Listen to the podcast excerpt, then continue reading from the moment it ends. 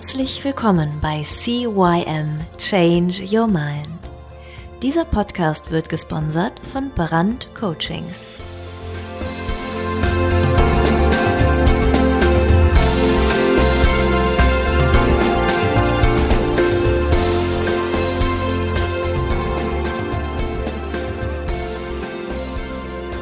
Ja, auch von meiner Seite aus ein herzliches Hallo und willkommen zu deinem Veränderungspodcast CYM. Mein Name ist Thorsten Brandt und ja, du hast wieder zugeschaltet. Du bist weiterhin neugierig und möchtest wissen, wie Veränderung funktioniert, wie du deine Veränderung in deinem Leben ja einfach ein bisschen Platz freiräumen kannst und einfach nur zulassen kannst. Und bei jeder Veränderung, bei jedem Neuen in unserem Leben brauchen wir immer ein, ja, ein Warum. Warum sollen wir es überhaupt machen?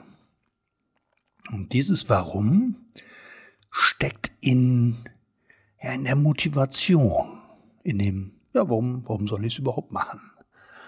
Und äh, jetzt stell dir einfach mal vor, du wärst ein Leistungssportler ein Läufer, ein Schwimmer, ein Bodybuilder oder Radfahrer, was auch immer, du bist, bist einfach ein Leistungssportler. Und jetzt versetz dich einfach mal in die Situation eines kurz bevorstehenden Wettkampfes. Zahlreiche, zahlreiche Zuschauer sind gekommen. Ja, und du möchtest allen unbedingt zeigen, dass du der oder die Beste bist. Deine Motivation diese Leistung zu erbringen, ist kaum noch zu steigern. Was für ein berauschendes Glücksgefühl wäre es doch, einmal im Mittelpunkt zu stehen und über alle anderen, ja, alle anderen zu übertreffen. Allerdings sind da noch die Konkurrenten, die mit Muskeln bepackt federn sie vielleicht leichten Schrittes auf und ab, als wäre das Ganze eine Routineübung für sie. Nervöse gleiten deine Blicke vom einen zum anderen und ein Gefühl des Unwohlseins und der Unsicherheit bekommt dich. Wird es wieder nur der zweite, der vierte, vielleicht doch nur der vorletzte Platz oder, oder gelingt dir endlich der Durchbruch? Motivation und Emotion ja, die sind nicht nur im Sport eng miteinander verwoben. In der Psychologie befasst man sich häufig mit diesen Themengebieten gemeinsam. Aber heute, heute soll es einfach mal nur um die Motivation und die Motivationspsychologie gehen. Über die Bedeutung von Bedürfnissen, Motiven und Motivationen denken wir erst meistens dann nach, wenn ja, wenn sie nicht erfüllt sind oder ein Verhalten vorliegt, dessen Ursache wir uns nicht erklären können oder ja, was wir einfach mal ändern wollen. Allgemein lässt sich jedoch sagen, dass alles, was wir tun, durch die Antriebskraft von Bedürfnissen geleitet sind. Und das sind halt eben unsere Motive, unsere Bedürfnisse. Also ja?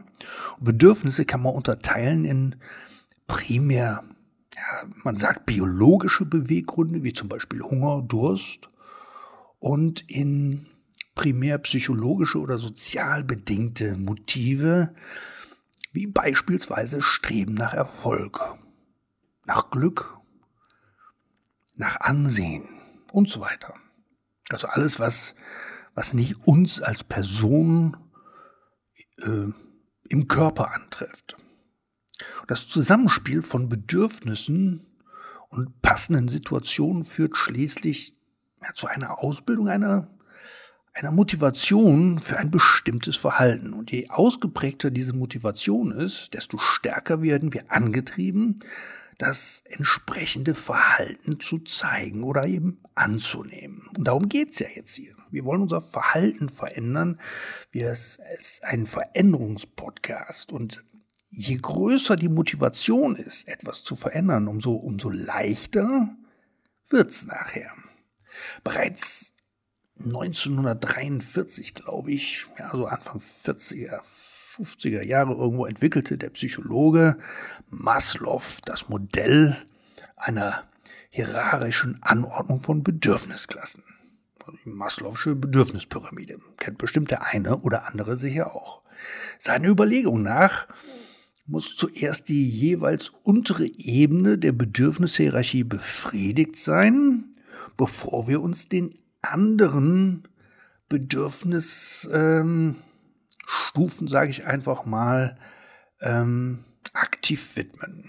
Da sind zum Beispiel die physiologischen Bedürfnisse, die wir gerade eben schon mal sagten, ne? also Hunger, Durst, Schlaf, Sexualität. Ja, das sind so, so diese, die, die Sachen, die unser Körper einfach braucht, damit er überleben kann.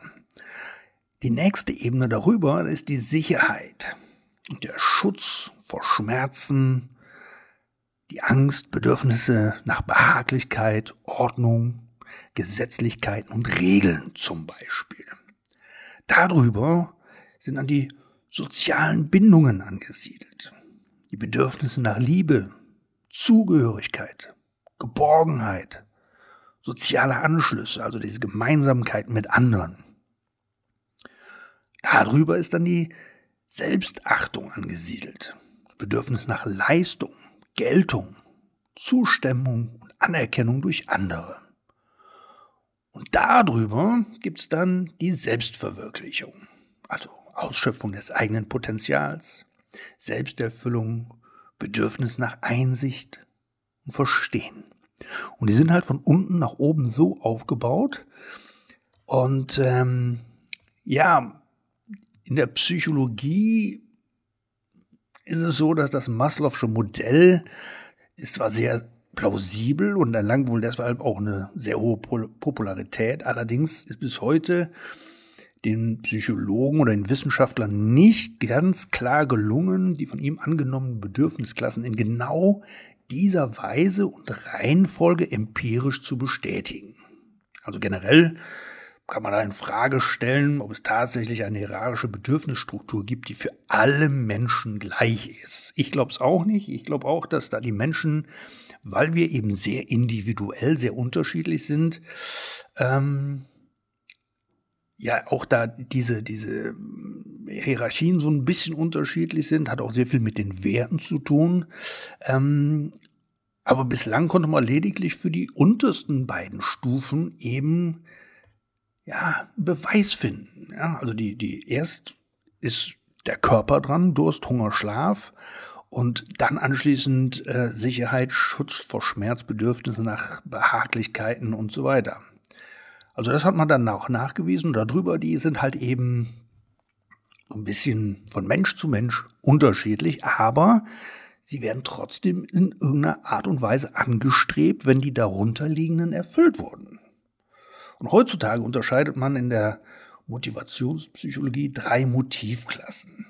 Einmal das Anschlussmotiv, Affiliationsmotiv, das Machtmotiv und das Leistungsmotiv. Und da wir alle den Leistungsanspruch aus Schule, Beruf und Familie unterliegen, also kennen, gelernt haben, sollte an dieser Stelle noch kurz über das Leistungsmotiv gesprochen werden. Die Bedürfnis, etwas zu leisten, ist von Mensch zu Mensch, also interindividuell, jeder für sich, und auch innerhalb eines Menschen selber, also intra individuell unterschiedlich und ähm, auch unterschiedlich stark ausgeprägt. Und eine spezifische ja, Leistungsmotivation hängt von früheren Erfolgs- und Misserfolgen sowie der Bedeutung ab, welche Folgen unsere Anstrengungen für uns haben. Also hast du zum Beispiel früher die Erfahrung gemacht, dass du durch viel Lernen ähm, gute Schulnoten erzielen konntest, dann wirst du eine sehr hohe Leistungsmotivation haben, höhere Leistungsmotivation haben als ein anderer Schüler, der vielleicht sich auch viel angestrengt hat, aber trotzdem schlechtere Noten bekam, bekommen hat. Ja, und hast du dann zum Beispiel ähm, dich dann noch weiterentwickelt, indem du zum Beispiel über eine Abendschule eine Fachhochschulreife erworben hast, damit du studieren konntest, so ist auch deine Leistungsmotivation noch ein Stück stärker ausgeprägt. Diese Überlegung der Ermittlung einer Leistungs- oder einer Motivationsstärke anhand von Erwartungen und Werten bezeichnet man in der Psychologie als Erwartungswertmodell der Motivation. Das bedeutet eigentlich nichts anderes, wenn du eine Erwartung hast und diese Erwartung wird erfüllt, wie hier zum Beispiel in Form von du lernst, du lernst, du lernst und du bekommst anschließend gute Noten, dann hast du in deinem Erwartungswertmodell ja eine sehr starke Motivation.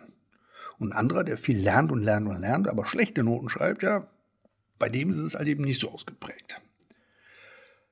Jetzt wissen wir allerdings, dass die Leistungsbereitschaft zwar auch durch äußere Anreize mit individuell hohen Werten erzielt werden kann, man spricht in diesem Fall von einer extrinsischen Motivation. Also man wird für etwas belohnt oder es wird etwas in Aussicht gestellt, was man erreichen oder was man bekommen kann, wenn man irgendwas erreicht. Allerdings wird wohl kaum jemand für echt lange Zeit eine unangenehme Arbeit verrichten oder blöde Dinge tun, nur weil er dafür bezahlt wird. Dauerhaft bessere Leistungen werden in der Regel durch diese sogenannte intrinsische Motivation erzielt. Hierzu kommt eben der Antrieb, Leistung zu erbringen, von innen heraus. Aus der Arbeitspsychologie weiß man, dass der Arbeitslohn kaum Einfluss auf die intrinsische Motivation der Arbeitnehmer hat. Die intrinsische Motivation lässt sich jedoch positiv durch zum Beispiel Autonomie und Freiräume bei der Arbeitsausführung beeinflussen. Ja, oder durch höhere Anforderungsvielfalt. Also je, je, je freier die Leute arbeiten dürfen, ja, das weiß man aus der Motivation, desto größer ist ihre intrinsische Motivation. Je, je, je autonomer, also selbstbestimmter sie ihre Arbeit verrichten dürfen, umso, ja, umso lieber gehen sie arbeiten und umso einfacher fällt es ihnen auch. Also, wir wissen, die Motivation ist ein nicht direkt beobachtbares oder ist ein nicht direkt beobachtbares psychologisches Konstrukt. Ja, es zeigt die Bereitschaft eines Menschen, ähm, Zeit, Energie und Arbeit zu investieren und ein bestimmtes Ziel zu erreichen. Dieses Ziel ist eben unser, unser Motiv. Also da will ich hin. Wer hoch motiviert ist, strengt sich mehr an, ist Ausdauer und nimmt, und jetzt wird's spannend, eher Schmerzen in Kauf und hält auch nach Rückschlägen an seinen Zielen fest. Ja, also wenn es wirklich anstrengend wird, ist derjenige, der eine hoch, hoch motiviert ist, eher bereit, durch diesen Schmerz und durch die Rückschläge durchzugehen, als jemand, der eben weniger motiviert ist.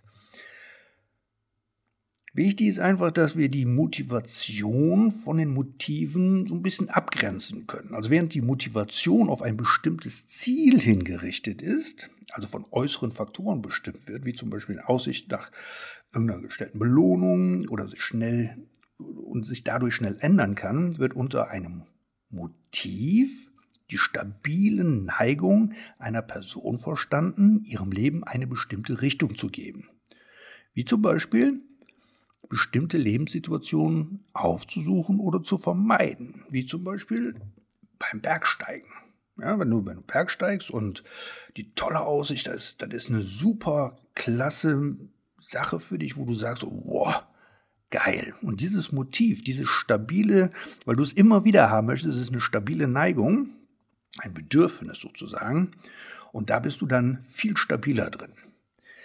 Die Tiefenpsychologie, also aus der Psychoanalyse, so heißt es, nimmt man an, dass viele grundlegende Motive unbewusst sind, während die Motivation dem Bewusstsein zugänglich, also grundsätzlich übers Bewusstsein läuft. Das heißt, ein Ziel, was ich mir setze, ist ja eine bewusste äh, Reflexion meines Selbst. Also ich sage, ich möchte jetzt das und das erreichen. Dann habe ich ein Ziel gesetzt. Das ist die Motivation. Wenn ich jetzt aber von innen raus sage, ich möchte meine Freiheit erlangen, ich möchte selbstbestimmt leben, dann ist es aus dem Unterbewusstsein, das ist ein Bedürfnis, was ich habe. Und das ist dann dieses sogenannte Motiv.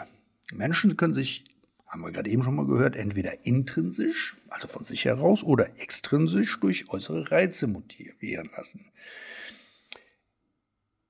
Intrinsisch, und das möchte ich nochmal sagen, intrinsisch motivierte Menschen strengen sich, strengen sich im Durchschnitt mehr an und arbeiten länger an der Erreichung ihrer Ziele als extrinsisch motivierte.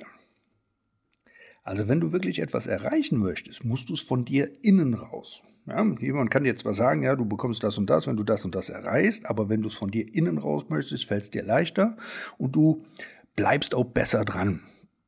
Besonders ist die Motivation eben bei den Menschen, die an den Erfolg der eigenen Handlung glauben. Also wenn du wirklich von dir innen raus weißt, wow, das schaffe ich, das kriege ich hin, da hast du eine viel höhere Motivation als auch ähm, als als andere, die sagen, ja, ich gucke mal, ob ich das irgendwie hinkriege, aber ich weiß nicht so genau, eigentlich bin ich ja auch nicht gut genug dafür.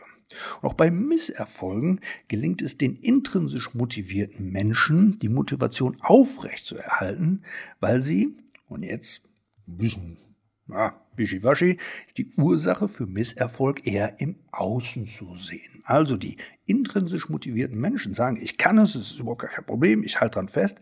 Wenn aber ein Misserfolg passiert, dann wissen sie, es liegt nicht an ihnen, sondern es war von außen, es war ein Zufall, konnte ich eh nichts dran ändern. Hoch, hochmotivierte Menschen setzen sich auch im Durchschnitt, also nicht alle, aber im Durchschnitt höhere Ziele achten allerdings darauf, dass die auch erreichbar sind.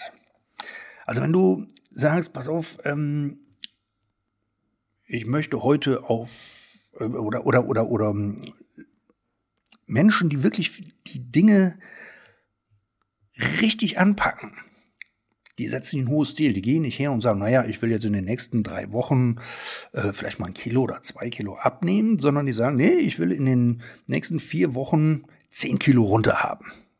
So. Und gucken aber dabei, dass die 10 Kilo auch realistisch bleiben. Also, dass sie die erreichen können. Sie würden niemals sagen, ich werde in den nächsten zwei Wochen 50 Kilo abnehmen.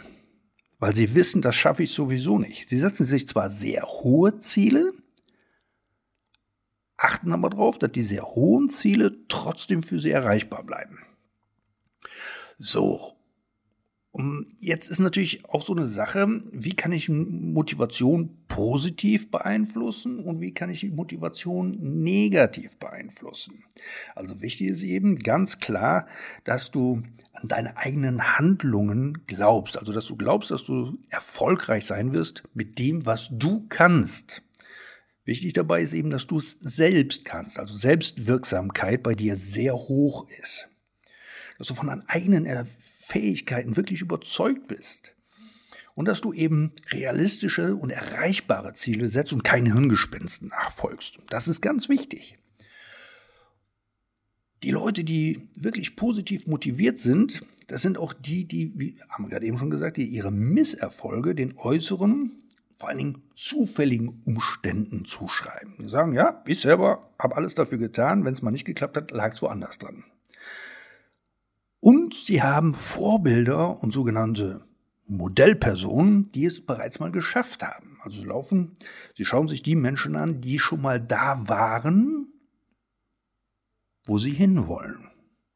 Und dieses Modeling haben wir schon mal beschrieben, kommt aber auch noch mal dran, ist auch ein Bestandteil von NLP, von der neurolinguistischen Programmierung, also wie du dahin kommst und eine genaue Vorstellung des Ziels und des Weges dorthin entwickeln kannst, eben durch dieses Modeling of Excellence von Leuten, die schon mal da waren und du guckst dir an, wie haben sie es gemacht, was sind die Schritte gewesen und das quasi auf dich umschreibst. Und dadurch haben sie halt eben auch schnelle erste Erfolge.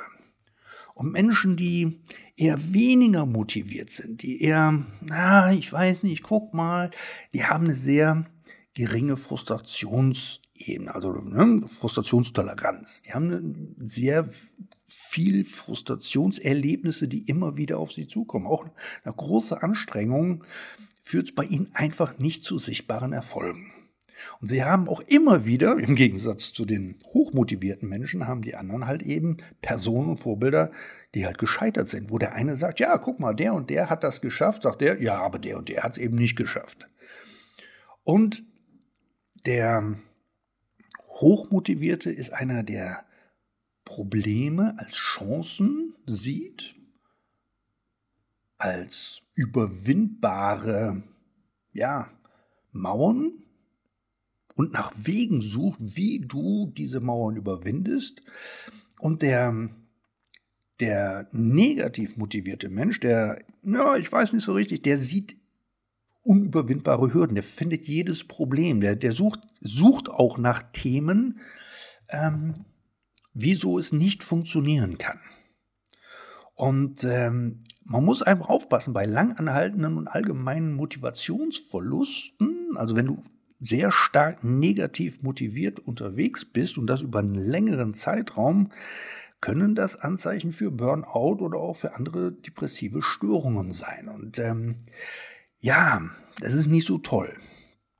Und äh, wenn wir jetzt mal bei uns schauen, wenn wir jetzt mal jeder für sich bei sich schaut und sagt, okay, ich möchte da was ändern, dann such dir mal, was du ändern willst und vor allen Dingen such dir mal dein Warum. Such dir mal, warum möchtest du das ändern?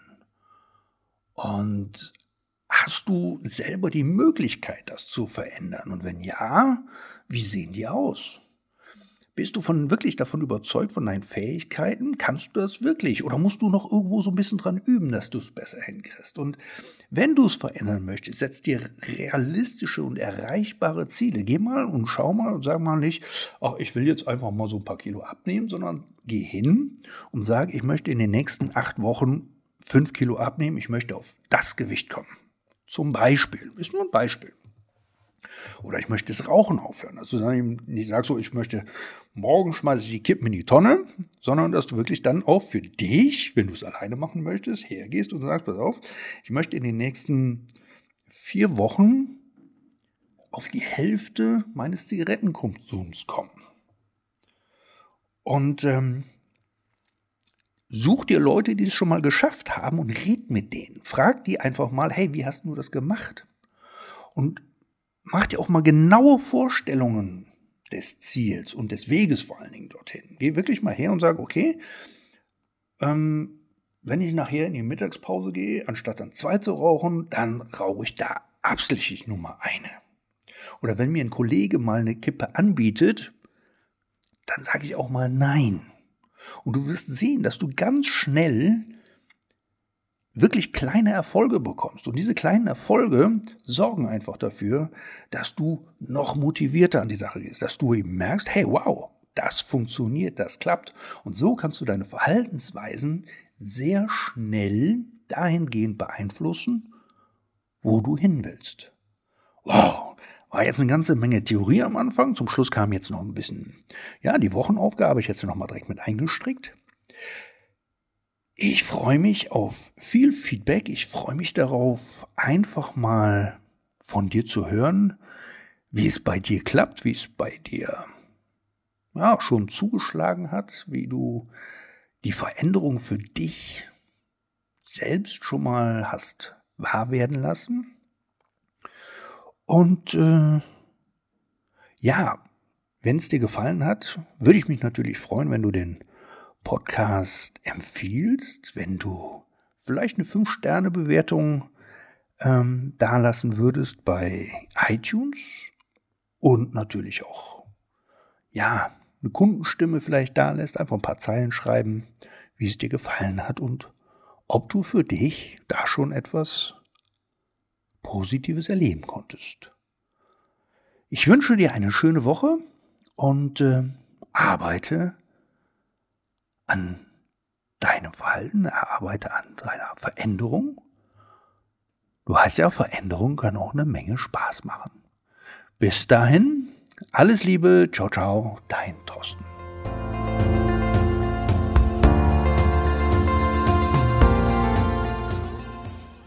Das war der Podcast CYM Change Your Mind.